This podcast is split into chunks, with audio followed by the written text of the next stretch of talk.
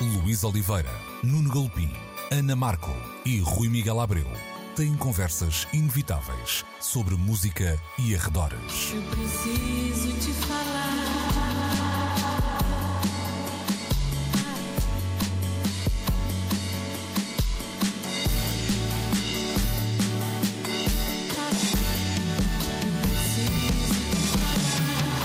Agora na Antena 3.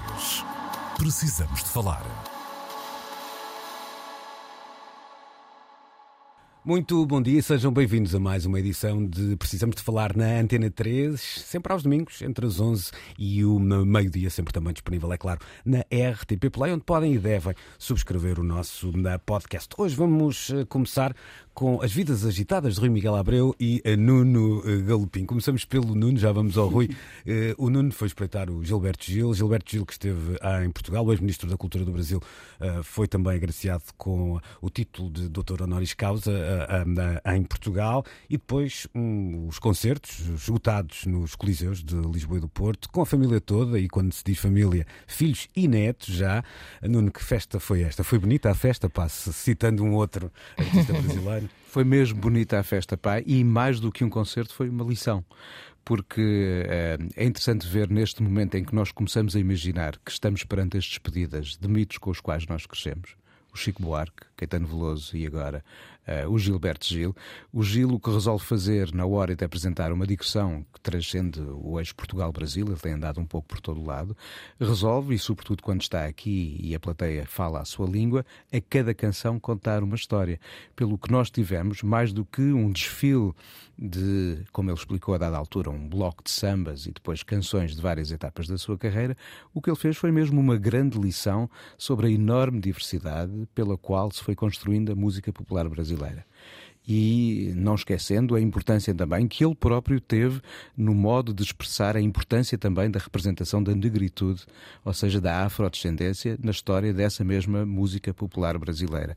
E então nós viajamos no tempo, sem sair do lugar, o Diono fez o mesmo, nós conseguimos fazê-lo ali eh, no Coliseu dos Recreios, sem aquelas naves gigantes do Diono, e através de, de canções. Não estava à espera de repente que o Diono aparecesse nesta recensão crítica. Há sempre uma maneira de colocar o, o, o Diono onde quisermos. O Dune é para o Nuno como o super-homem para o Seinfeld, não é? Está, está, sempre presente em todos os episódios. Sim, sim, eu de facto meto mais areia na engrenagem, sabe? não é? E, e, e eu gostei sinceramente de. Uh, reconhecendo que, ao invés do que tinha acontecido com, com, o Caetano Veloso e um pouco como tinha sucedido com o Chico, a pujança vocal do Gil, apesar de de vez em quando uh, nos conseguir arrebatar, já não é a de outrora, é natural, são 81 anos. O Caetano Veloso é que é um fenómeno da natureza. Sim, é isso mesmo. É, é, uma coisa, é uma coisa inexplicável.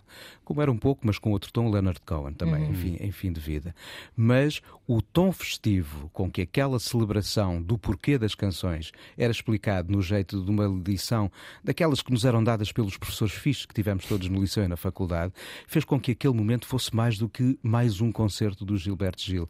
Foi mesmo um concerto que só era possível em alguém com este tempo de vida e esta relevância política e social que ele foi adquirindo ao longo do tempo, hum. uh, com aquelas canções nós conhecíamos grande parte delas e a plateia reagiu cantando muitas vezes em uníssono, não só os refrões. Uh, foi uma noite muito, muito, muito bem passada. Olha, nós, eu vou guardar a conversa com o Rui Miguel Abreu para daqui a pouco sobre a sua visita ao Barbican para ver o, o Brian Eno, até para tirar alguma da inveja que foi, tens e tu vais Foi no Royal Festival Hall. Foi no ah, Royal desculpa, Festival desculpa. Eu vi foi no. Não, eu vi foi as fotos. no... foi ao Barbican, foi claro, às lojas. Claro. Eu passei uma semana a roer-me. Claro. De inveja da boa. Mas é por isso que eu te vou dispensar daqui a pouco para não teres que levar com isso. Mas antes ainda, e só para fecharmos este capítulo do Gilberto Gil e, e, e passarmos ao próximo na, no nosso programa, há aqui uma espécie de momento que estamos a viver com a música brasileira numa ideia de celebração. A, a, a, maneira como recebemos Caetano Veloso, a maneira também agora oficial como recebemos e laureamos o, o Gilberto Gil, há aqui todo um contexto que eu acredito Sim. também casa até com, com este período histórico que estamos a viver, dos 50 anos do 25 de Abril. E ao mesmo tempo um passar de testemunho, porque a forma como vemos uns bala-desejos a serem acolhidos entre nós, e para mim são os grandes Uhum. herdeiros de toda esta história. A forma como o Zé Ibarra já nos visitou várias vezes também, e eu espero que os outros elementos a solo e novamente acompanhados o continuam a fazer. No caso da família Gilo Gilson, estão aí outra vez daqui a pouco.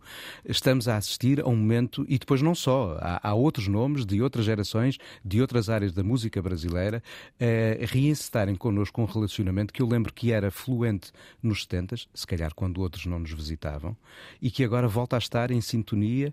Por exemplo, o, o facto de uma a Capicua ter tido um, um dueto com a Carol Conká estabelece pontos que eu espero que continuem a ter continuidade e que não se esgotem só nesta coisa dos palcos, permitirem ter plateias portuguesas à frente de novos músicos brasileiros. Mas de facto, Luís, como dizes, estamos a viver um momento particularmente bom, vivo, de celebração quase em jeito de despedida de uma geração, mas lembrando que outros músicos de outras músicas brasileiras estão a ocupar o lugar e nós continuamos a partilhar esse interesse em escutá-los. Uhum. Então, e para fecharmos este primeiro capítulo, alguém quer mandar eh, aquele abraço?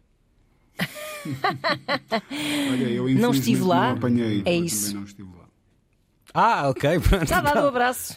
Então é assim, eh, Gilberto Gil passou por eh, na Portugal, uh, se Caetano disse mais ou menos adeus às digressões internacionais, Gil ainda não fez essa ameaça, vamos dizer assim, uh, mas se não foi a última, não teremos certamente muitas mais oportunidades para ver um dos nomes mais Mas relevantes atenção da à Flora Gil. Temos ali uma cantora para seguir com atenção se ela resolver começar a fazer muitos discos. Essa é que tem 15 anos ou não? Eu, eu, eu perdi a noção das Ai, idades. que- Eu, eu já estava à espera dos bisnetos. Pois, está quase, está quase nessa, está quase nessa, eh, nessa fase. Vamos eh, voltar, voltar já a seguir para a segunda parte deste programa, em que vamos eh, falar dos filmes de Fincher e de Scorsese, que chegaram primeiro às salas desta vez e depois, ou estão a chegar às plataformas de streaming.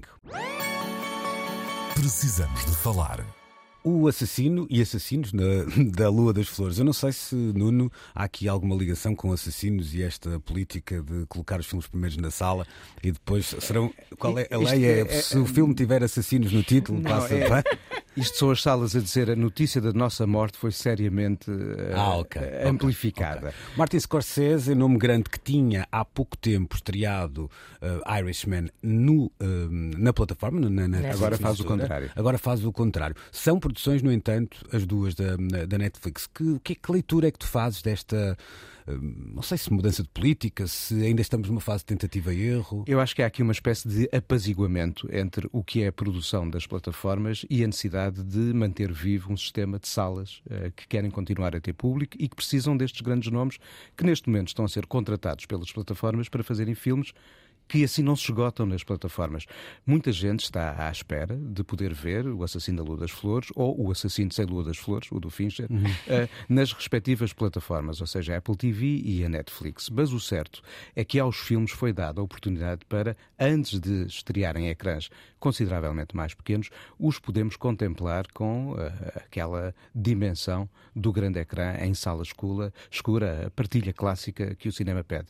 E, sobretudo, no caso do David Fincher e do Assassino, eu dei por bem gastos os euros eh, da compra do bilhete. Mas achas que é, uma, é algo que só pode acontecer ou só fará sentido acontecer nesse contexto de um filme que eu nunca sei quais são os filmes que faz sentido ver numa sala grande e numa sala pequena? Olha, eu ao ver o trailer do Napoleão do Ridley Scott, sendo bom ou mau, não faço ideia, tenho a noção de que este é um filme ou é para ver aqui Vale a assim pena numa ver no sala, cinema. no cinema, ou então vou perder a dimensão literalmente épica da cenografia. Mas achas que, é- que esta solução serve esses filmes, serve todos os Acho que filmes? serve sobretudo a apaziguar da relação das salas com os grandes nomes, eh, Fincher ou Scorsese, que poderiam estar a começar a ficar fechados no universo das plataformas e que assim se mantêm como grandes realizadores de cinema nas salas de cinema. Acho que há sobretudo aqui uma política de vamos continuar todos a trabalhar bem em conjunto. Sendo que, naturalmente, uma produção da Netflix ou da Apple TV com exibição nas salas vende bilhetes que, naturalmente, revertem a favor do produtor também. E acho que estas, estas produções conseguem, se calhar, fazer maiores bilheteiras antes de estarem nas plataformas, porque já teriam os seus espectadores nas plataformas, do que ao contrário. Hum, O facto, há há uma leitura, e só para te despachar, há uma leitura sobre esta política do Scorsese que é um bocado assumir o falhanço do Irishman. Vês isso assim? Pode ser. Pode ser. O- Eu creio que o Irishman, se tivesse optado por uma política de estreia em sala antes, como fez agora o novo filme, teria tido, não digo o dobro, mas muito mais espectadores até, porque é um magnífico filme do Scorsese é. que ficou aquém das possibilidades do que ele estava. Olha só para aquele elenco, aquela história. É longo, sim. Os filmes do Scorsese não costumam ser curtas-metragens. É. Ah, e acho que o filme teria tido outro potencial, teria tido mesmo outra bilheteira e outro impacto ah, cultural ah, do que aquele que acabou por ter Eu fechado. até da arrisco dizer que muita gente não terá visto o filme até ao fim, sequer. Ora bem, e na sala de cinema ficariam Claro, até ao fim. claro. E aquele exercício de 3 horas e tal, pedis para fazer isso em casa, sem interrupções. Filho, é filho, uma- como se fosse uma série. Tu Pois, paras é a meio e dizes amanhã acaba. Aliás, até era sugerida, lembro na altura, era sugerida uma forma de ver hum, em capítulos, vá, invisíveis, mas tipo, alturas de viragem que podias fazer uma pausa e que e eu tive que fazer isso porque, pronto, não tinha vida para, na, na altura para ver. Mas também pergunto-me, não sei se. Se isto faz algum sentido, e se, sequer em termos de timing, se o sucesso eh, Barbie e Oppenheimer não terá também dado um novo fôlego a este tipo de decisão de. Concordo, com isso. O sucesso de Barbie e Oppenheimer mostrou que a sala de cinema não só é viável, como é fazedora de sucesso. A Barbie casou-se outra vez, é? É verdade. Barbie Oppenheimer, agora é nome de casada. o Ken, aquilo não Ah, estava, ok. não era desafiante Nasceu o pequeno, intelectualmente. o pequeno Oppenheimer, Oppenheimer. sim, é um tipo que está a inventar bombas cor-de-rosa. Sim. Isso é perigoso. Mas sim, é, é que sem dúvida nenhuma, concordo, Ana, Acho com que essa sim. visão. Ora, Nuno, eu vou-te dispensar porque tens uma. Eu, eu preciso de ir embora. Exato, não preciso de falar Vais, hoje, tens uma abandonar. consulta a seguir, tens uma, uma, uma consulta, mas vou ficar neste tema, Ana, um bocadinho a reboque do que falávamos aqui. Eu li eh, com alguma atenção o que foi escrito eh, em relação aos assassinos da, da, da Lua das Flores e, hum, e também ao assassino do, do Fincher e fiquei com a ideia. eh, que, que estão a escrever melhor sobre o filme do, do Fincher e, e queria perceber de alguma forma como é que tu achas que este arrasto depois se faz na, na net? São as mesmas dinâmicas que, que fazem com que depois uma série seja, não vou dizer partilhada, que não é bem o termo, mas pelo menos muito comentada entre pares e seja, traz um certo arrasto esta, esta estreia em cinema, por exemplo, a um filme como o do Fincher? Um certo arrasto em termos de hype, Sim, é assim nesse sim. sentido que queres dizer. Hum, eu, eu acho que sim, fará ah, algum sentido porque cria um, um pouco mais. hum, ou seja, qualquer estreia em cinema cria um pouco mais uma noção de evento que eu acho que lá está, e voltando um pouco à minha teoria, ficou, foi muito reforçada pelo fenómeno da Barbie e do Oppenheimer. E, e logo aí tu te sentes muito mais a ansiedade de fazer parte desse, desse momento. Uh, depois, em particular, o. Pá, eu acho que. Também tenho ideia que o David Fincher tem, se calhar neste momento, um culto um bocadinho mais hum, efervescente do que se calhar o Scorsese, que é hum, que já está hum, a falar um bocado para os, os seus seguidores mais hardcore, diria eu. Parece-me que o Fincher ainda tem assim um poder pop um bocadinho mais eh, impactante do que o Scorsese neste momento. Agora, efetivamente, não vi nenhum dos filmes, portanto não posso afiançar, mas que tenho cascado um bocado no... Não viste ainda? Não vi ainda, vou ver. No, o assassínio da, da Lua das Flores, que me lembra sempre a tragédia da Rua das Flores. Sim, sim, claro. Que confusão que me faz à cabeça. Hum, eh, pronto, isso, isso tem acontecido. Uh, também é verdade que, se calhar, Scorsese tem sido, se calhar, um pouco mais irregular um, na qualidade de- das suas últimas obras, apesar de ter gostado muito do Irishman, mas uh, de facto a adesão das pessoas e da crítica não tem sido assim super sustentável, sustentada, um, e por isso eu quero-me parecer que vai impactar mais uh, em termos de bilheteira uh, um Fincher do que um Scorsese. Hum, Deixa-me virar a conversa para o Rui, para um algo completamente ah, diferente, mas que, que se liga ao que estamos a falar. Há aqui um lado, Rui, que eu às vezes eh, vejo muitas hum, parecenças até com a indústria da música. Eu passo a explicar. Hum, de X em X tempo, vemos artigos de.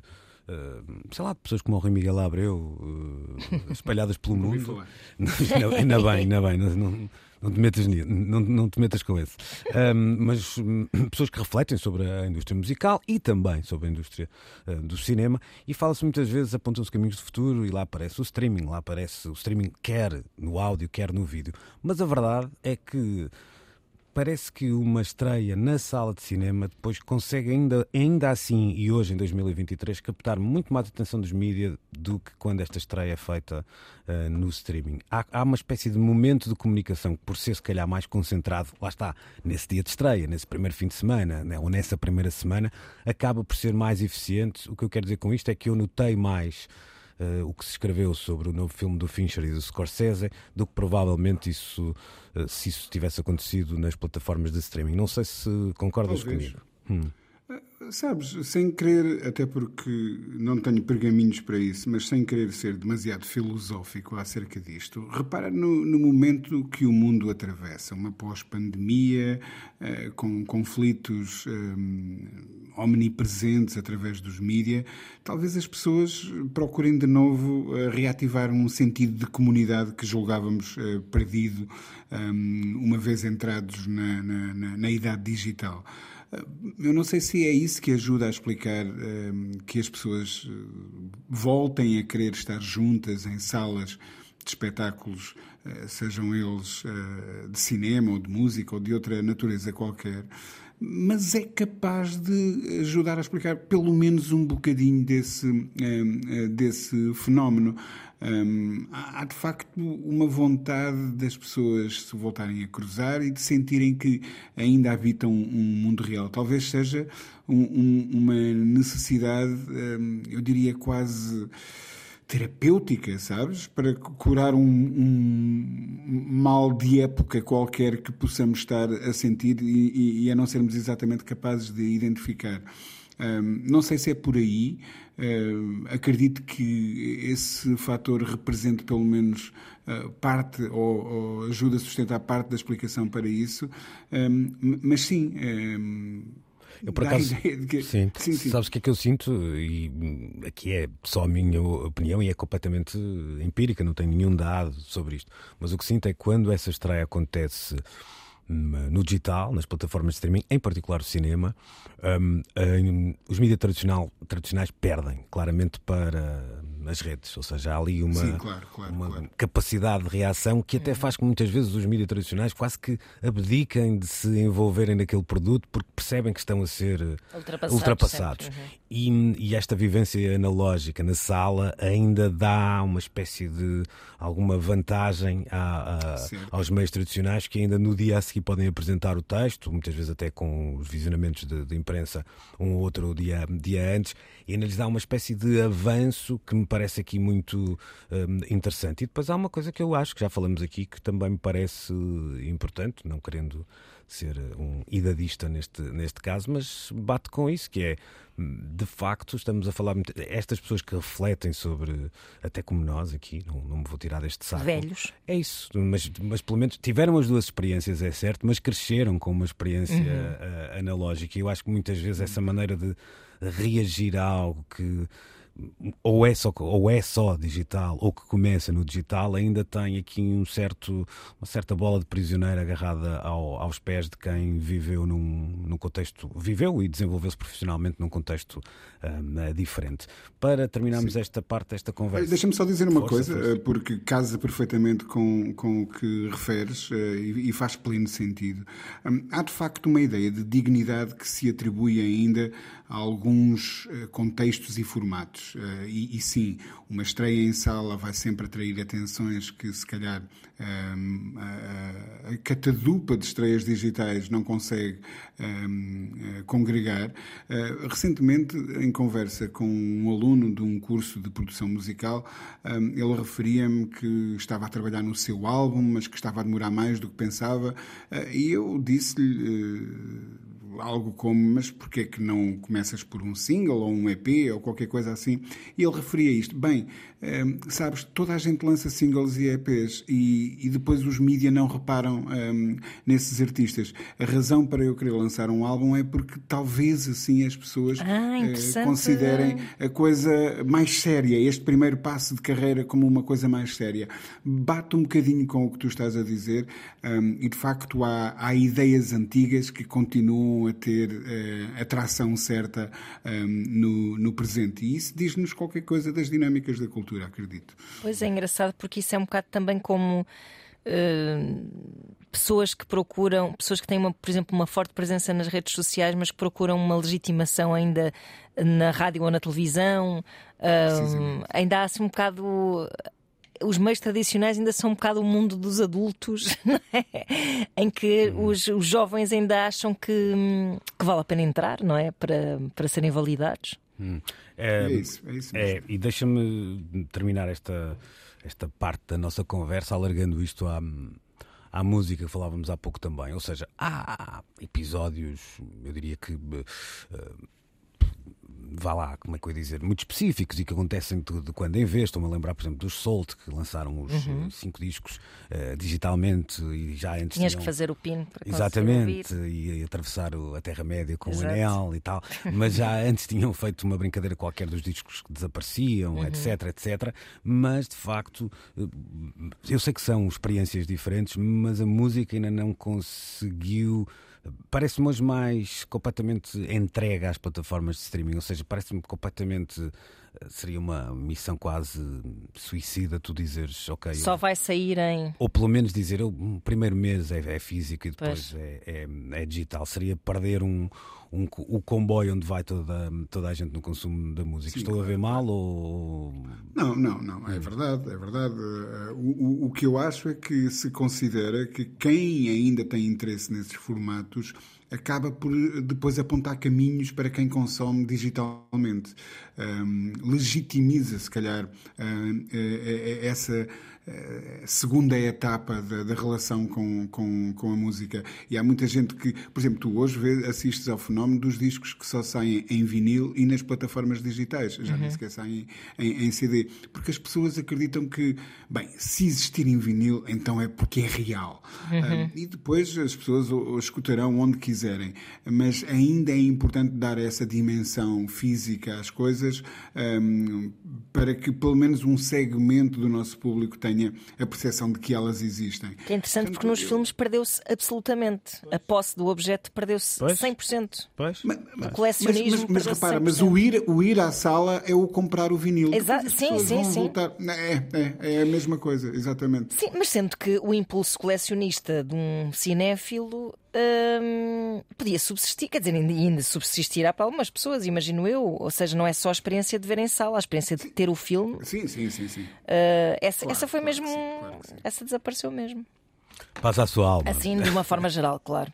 Uh, paz à sua alma, não me parece que tenha nenhum comeback. paz à sua alma. Uh, pois. Não, uh... não vejo como. Aliás, porque também aqui entre nós, e, e ao, ao fim de algum tempo nós ainda celebramos muito isso né? nesses primeiros lançamentos do, sei lá, o Director's Cut, depois o uhum. filme comentado, comentado etc, não é? Foi-se acrescentando, também. foram-se acrescentando bónus que, que, na verdade nunca foram, realmente é verdade, pouquíssimas pessoas viam, o que eram alguns muito interessantes, os filmes com os comentários áudios, sim, mas sim. não era assim uma coisa que qualquer pessoa aderisse. Não, e mesmo os outros extras, quer dizer, não, ok, aqui e ali uma edição de colecionador que para um fã incondicional sim, tinha, isso...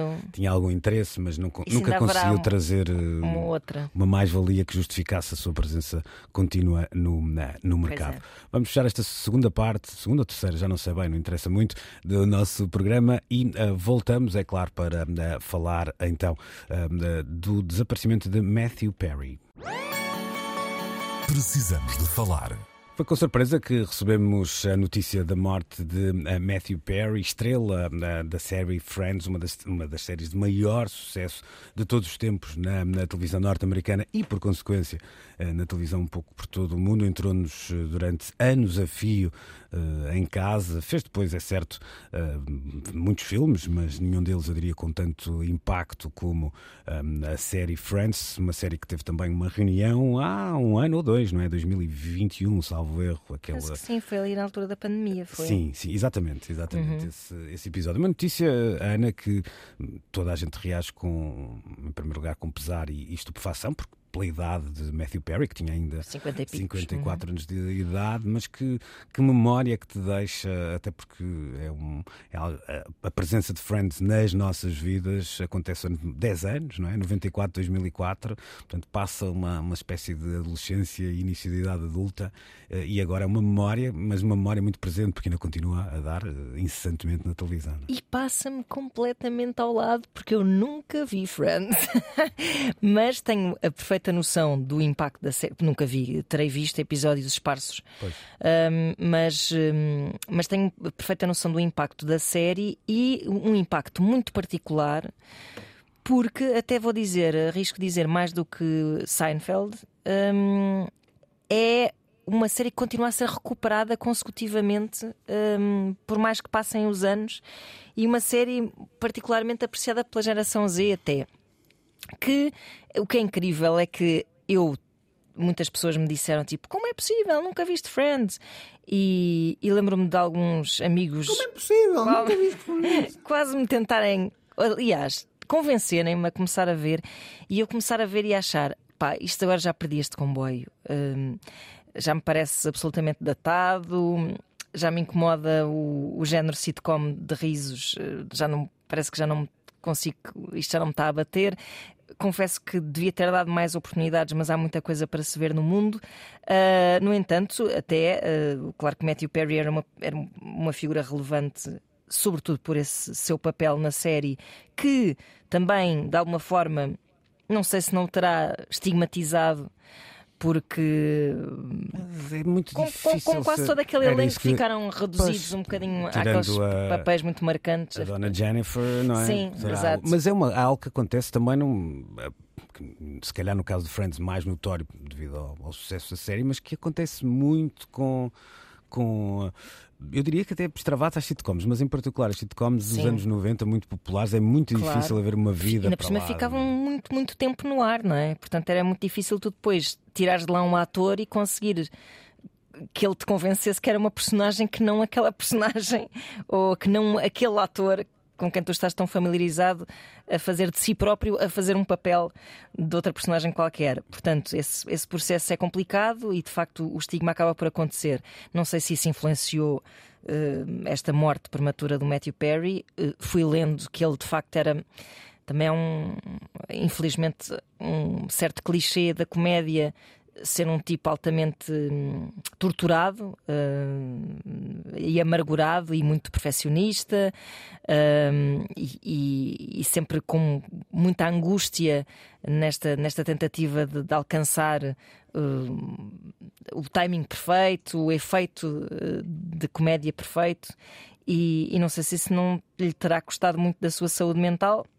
Hum, portanto, lamento muito esta perda e, e um dia, quando me reformar, vou ver Friends.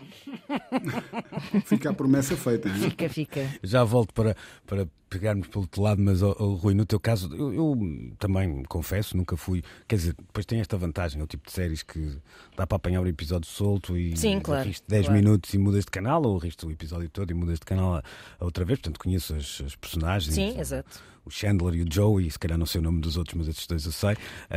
Mas o facto de terem estado 10 anos no ar e 10 anos com muito sucesso uh, é Rui uma, um, um ator e, e, por consequência, uma personagem que, que entra no imaginário coletivo de- da cultura popular, não é outra maneira, com, com este grau de, uh, de popularidade. Uh, portanto, para além deste, este, uh, deste lado que a Ana falava, do da técnica do ator, da sua capacidade ou não de ser eh, eficiente no, no que faz, eh, é, é também um, um fade-out num- numa espécie de um, um certo tempo, de uma, uma comédia eh, familiar que ainda existe, mas que, que ali teve o seu expoente máximo, aquela ideia de, de ser uma sitcom em que toda a família pode sit e até come também ao mesmo tempo. né? Dava para as duas coisas. Sim, sabes, eu, eu lembro-me de, de me relacionar de uma forma muito particular com, com o Friends, porque a dada altura eh, arranjei, já não sei bem como, se me emprestaram ou algo do género, um, um box set com já, já não sei quantos DVDs, em que cada DVD continha vários episódios, e tornou-se uma espécie de ritual de família ou. hum, voltávamos sempre à série nos invernos ou quando estávamos doentes ou quando alguém em casa estava doente e, e- e fazíamos aquelas maratonas de sofá com cobertor, ah, pipocas e, e, ah, a série à frente. Ah, eu, a minha cara metade e a minha filha éramos eh, os três muito fãs um, e desenvolvemos esse tipo de relação. Um, o, o que acontece é que nós achamos que estas figuras que nós nos habituamos a ver e com quem criamos um, diferentes tipos de empatia, mas uma, relações que são uh, reais, um, não sei, que são eternas eh, e ficamos sempre chocados quando. Como assim o, o, esta pessoa desaparece? Eh, ela não, não, não ia durar para sempre, não é? é há quase que. Uma não, quando se confunde é? com a personagem e todas exatamente, as pessoas lamentaram exatamente. a morte do Chandler, não lamentaram a morte do Matthew Perry. Exatamente. Precisamente, é isso. Um, um, e, mas isso também nos diz o, o enfim, o quão insidiosa é a cultura pop, não é? Uhum. Uh, e, e, como nos entra dentro uh, da pele e se instala por aqui sem pedir licença, que depois damos por nós a ter estes pensamentos absurdos e se calhar o Chandler é que vai durar para sempre e o Matthew Perry, infelizmente, uhum. teve que deixar esta dimensão. Uhum. Deixa-me só fazer uma, uma, última ronda sobre uma coisa que eu, eu vou fazer agora um bocadinho uh, moralista, mas pronto, faz parte. mas desta vez, desta vez não, isto, não sei se não, não, não, é uma tendência, mas foi muito notório para, para mim. E mesmo órgãos de comunicação social que eu tenho como eh, relevantes, sérios e não sensacionalistas.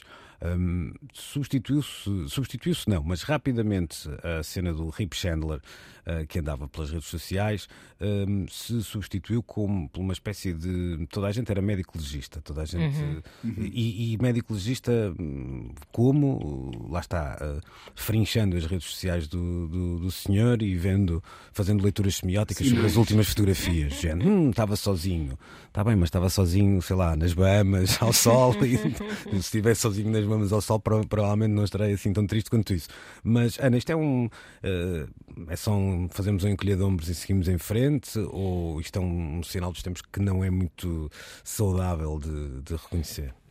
Eu, quer dizer, sim, claro que a parte do ires às redes sociais e fazeres uma interpretação quiçá dramática e estapafúrdia das coisas que estás a ver é uma coisa deste tempo, mas a, a ideia da perda prematura de alguém muito conhecido ser imediatamente um, associada a uma ideia de que se suicidou uh, e de porque é que terá e que sinais terá dado e etc. é uma coisa muito humana e acho que de todos os tempos, até porque uh, de uma forma estranha também nos custa menos, se calhar, não, não sei se me vou fazer entender, que nos custa menos aceitar que uma perda de uma pessoa jovem tenha sido por sua vontade do que tenha sido por um, uma doença fulminante ou. Ou seja, choca-nos de uma forma diferente, não é? Uh, e que também tem um, pouco a ver com, com, nosso, com o, nosso medo, o nosso próprio medo da morte ao ouvir essas histórias. Uh, mas acho que é assim uma espécie de isso aconteceu sempre, é uma espécie de CSI que habita em nós, não é? Um, e uma espécie de atração também por pelo que é que passa na, pela cabeça de uma pessoa que, põe fim à sua própria vida. Aconteceu sempre e agora só muda. Agora muda as pistas. E, os, e, as, e as pistas, não é? As hum. pistas que tu tens à, à, à, à tua. Ou seja, este, há, uma, há, um impulso super doentio, admito, mas que, que às vezes eu própria também acabo por fazer, que é saber uma história destas e de facto ir, ir ver os últimos tempos de vida da, da pessoa. Mas é, é quase uma curiosidade de ser tipo, o que é que passa pela cabeça de uma pessoa que quer acabar com a sua própria vida? Hum. Um, isto depois tem um efeito péssimo, que é esse efeito do sensacionalismo e desta especulação estúpida, mas que é uma coisa que me parece que pá, é da condição humana e qualquer pessoa que seja famosa e que exponha a sua vida nas redes sociais está, está sujeita a isso. Então, dito de outra forma, Rui, e como eu comecei por dizer, o facto de hoje parecer que toda a gente embarca nesta voragem, ou seja, mesmo os órgãos de comunicação social, ditos mais institucionais, também não deixam, não deixam de, de ter muitas vezes online uma galeria com as últimas fotos do artista X ou as fotos em que o artista X está sozinho ou o artista Y está não sei onde. Um, é, uma, é uma batalha perdida, ou seja, a regulação de, de, um, de um, certo voyeurismo um, é, um, é hoje uma batalha perdida e mesmo um órgão comunicação social que, que tínhamos em, em, melhor conta não tem como fugir a isso? Ou eu estou aqui a, a, a baixar a guarda e a ser uh, demasiado pessimista? E não, não, não, não estás a ser demasiado pessimista. É, é de facto um sinal triste uh, dos, dos tempos. Quer dizer, uh, até mesmo os órgãos de comunicação sérios eh, precisam de garantir ao final do dia um certo número de cliques para serem, terem vida no dia seguinte, digo eu. Um, e, e, esta é uma forma fácil de embarcar na, na, na onda, diria eu, não sei.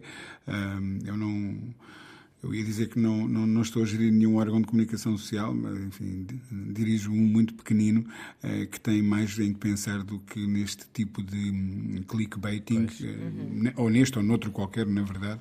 Um, mas, mas sim, isto é uma eu diria que é o reverso da. O nosso tempo trouxe-nos coisas incríveis, maravilhosas, e nós falamos de muitas delas aqui todas as semanas. Mas depois tem este reverso da medalha menos, menos interessante, uh, mas que, que, começamos a aceitar como o preço necessário a pagar pelo, pelo tempo em que vivemos. Acho, acho que passa um bocadinho por aí. Uhum. Estamos de acordo. Uh, vamos também fechar este capítulo e vamos então voltar com o Rui Miguel Abreu a Londres e voltar a esse espetáculo de Brian Eno. Precisamos de falar. Na altura do anúncio do concerto ficou aqui uh, selado essa viagem do Rui Miguel Abreu que gerou muita inveja nos nossos uh, comparsas, uma aparição que era por si só um, um acontecimento. Rui, hum, para, para começarmos, antes de uma análise um bocadinho até mais uh, pessoal ao que aconteceu uh, em cima do palco, uh, essa, essa ideia de acontecimento estava no ar, sentiu-se, sentiu-se como? Sentiu-se, sentiu-se, sentiu-se claramente. Uh, repara, o, o Brian Eno, no, na última dúzia de anos, eu fui contar, um, fez uh, sete concertos, um, dos quais uh, apenas cinco em nome próprio e dois com, com a meias com o irmão. Um deles em Gaza.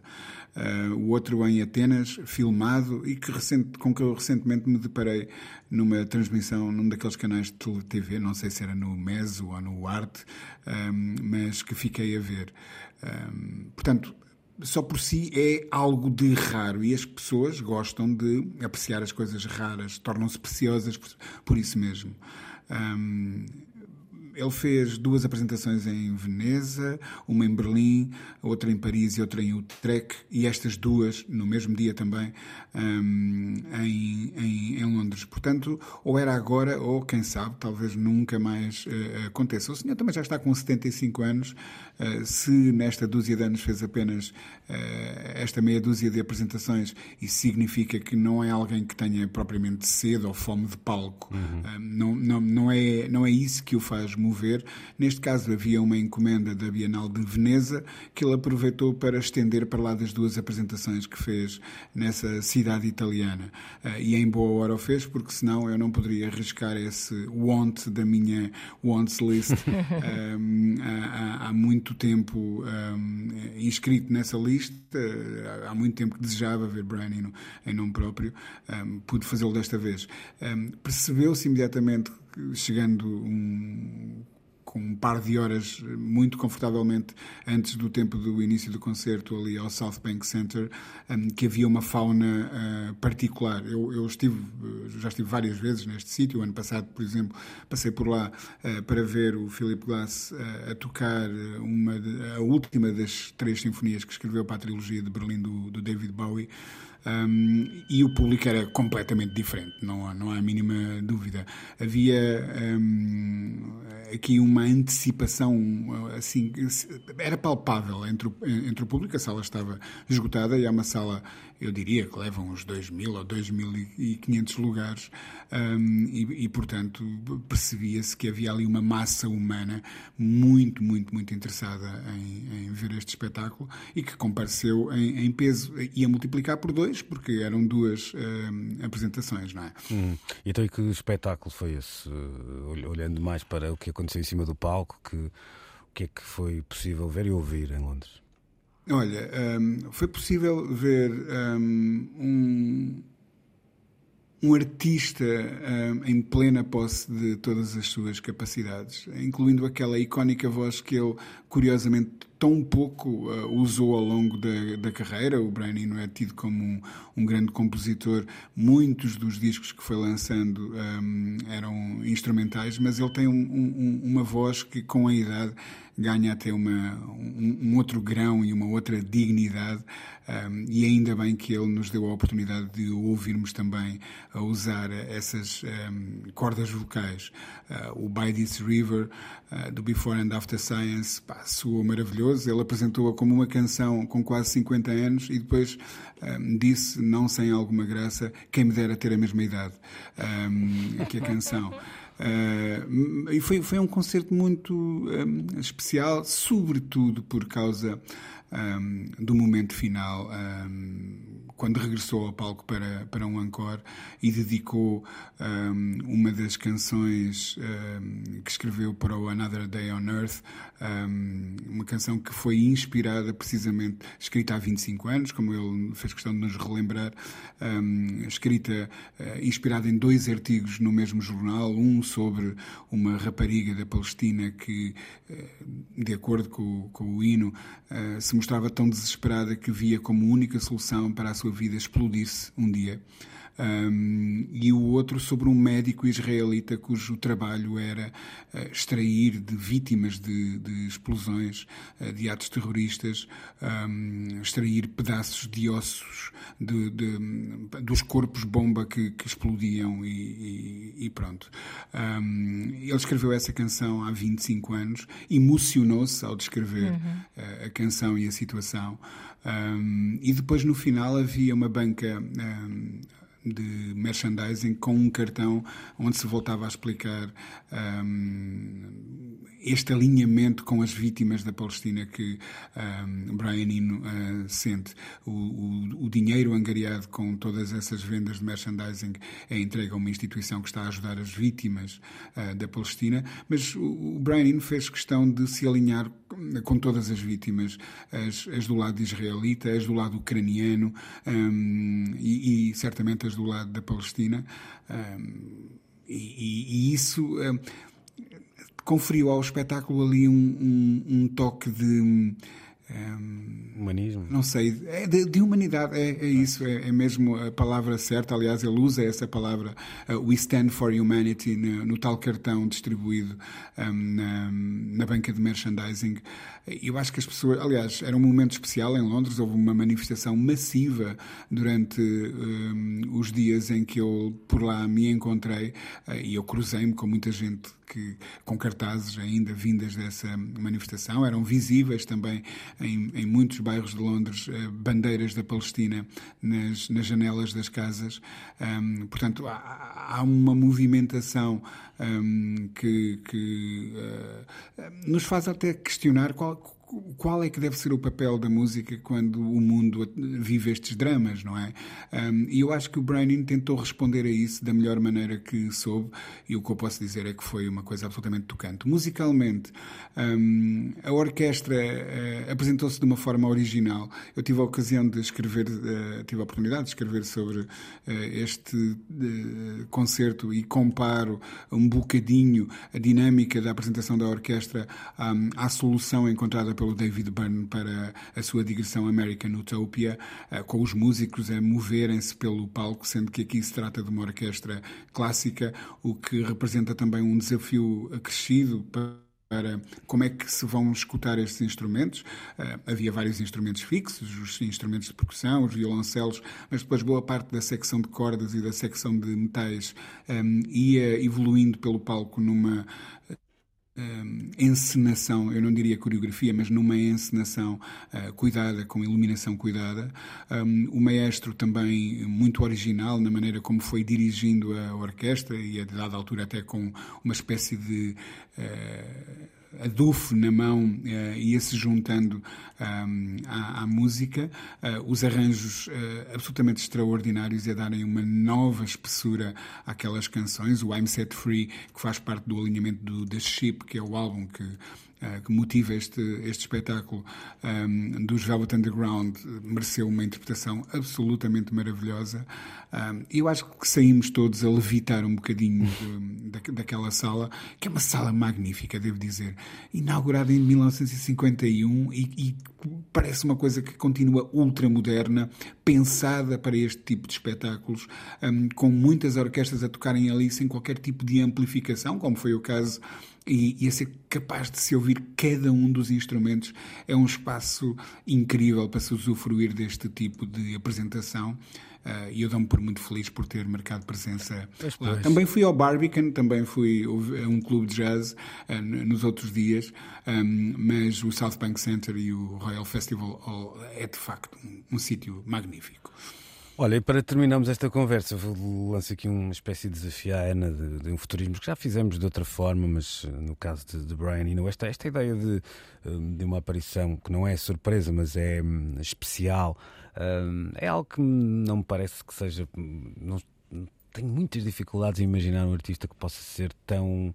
Uh, relevante, conseguindo estar fora do jogo da música ao vivo de forma tão eficiente, não é? Mesmo, mesmo tendo hino essa, estas particularidades, não é? Acho que já não estamos na idade dessa inocência. Estava aqui a pensar que o Facebook. Isto... Mal, anda lá. Facebook, anda lá. Que o Facebook do Tom Waits anda a postar muitas coisas. e eu estou sempre à espera daquele momento em que o Messias irá voltar ele anuncia uma digressão. E anuncia uma digressão. Um, mas não sei se isso vai acontecer. Hum. Fiz esta. Fiz mas esta nascido, sim, mas eu até diria mais, ou seja, nascido noutro tempo, porque apesar de tudo ainda há um. Lá está, White e Brian terão geracionalmente muita proximidade, sim, não é? Sim, mas são da mesma idade. Do, do, de outra geração, artista, não vou dizer de, de hoje, ou nascido agora, ou a dar os primeiros passos agora, mas até nos próximos 20, últimos 20 anos é, é quase impossível ter as duas coisas, ou essa relevância um, ou sem, ou melhor, é, é Não, porque, porque a construção dessa relevância passa por isso, é exatamente é isso, isso mesmo. Isso. E, e, a partir daí eh, parece-me que os tempos que correm não, não promovem muito hum. essa uh, lenta sólida construção que te permite depois um, tomar decisões como estas, não é? De, hum. de te afastares fisicamente do mundo. Uh, portanto, penso que isto seja um, um movimento. Não sei. Sim.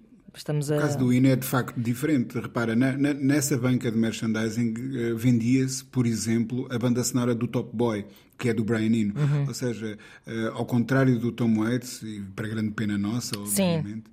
Ele está a fazer ele coisas. continua a produzir, claro, claro, continua claro. a fazer coisas, sim, sim, continua sim, no presente. Este disco era de 2016, mas ele lançou um álbum novo, Forever and Ever and Nevermore, uma coisa assim qualquer, um, o ano passado. Uhum, Portanto, ele uhum. continua a produzir e a lançar coisas. Um, mas de facto é como uh, diz o, o, o, Luís, quer dizer, ele tem uma relevância extraordinária para quem não, não aproveita claro. um, ao vivo uh, para, para colher os frutos dessa relevância. Um, portanto, quando ele decide fazê-lo, uh, e, e em meia dúzia de preciosíssimas datas, não há como não marcar presença se houver possibilidade para isso. Felizmente eu consegui.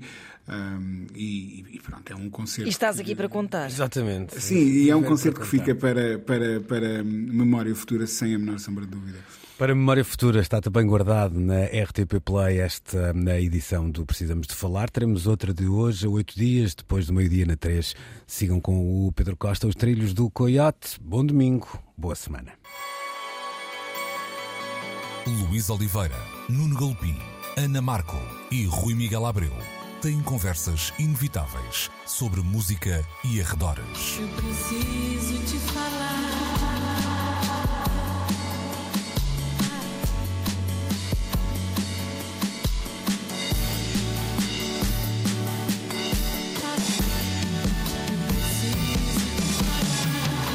Agora na Antena 3. Precisamos de falar.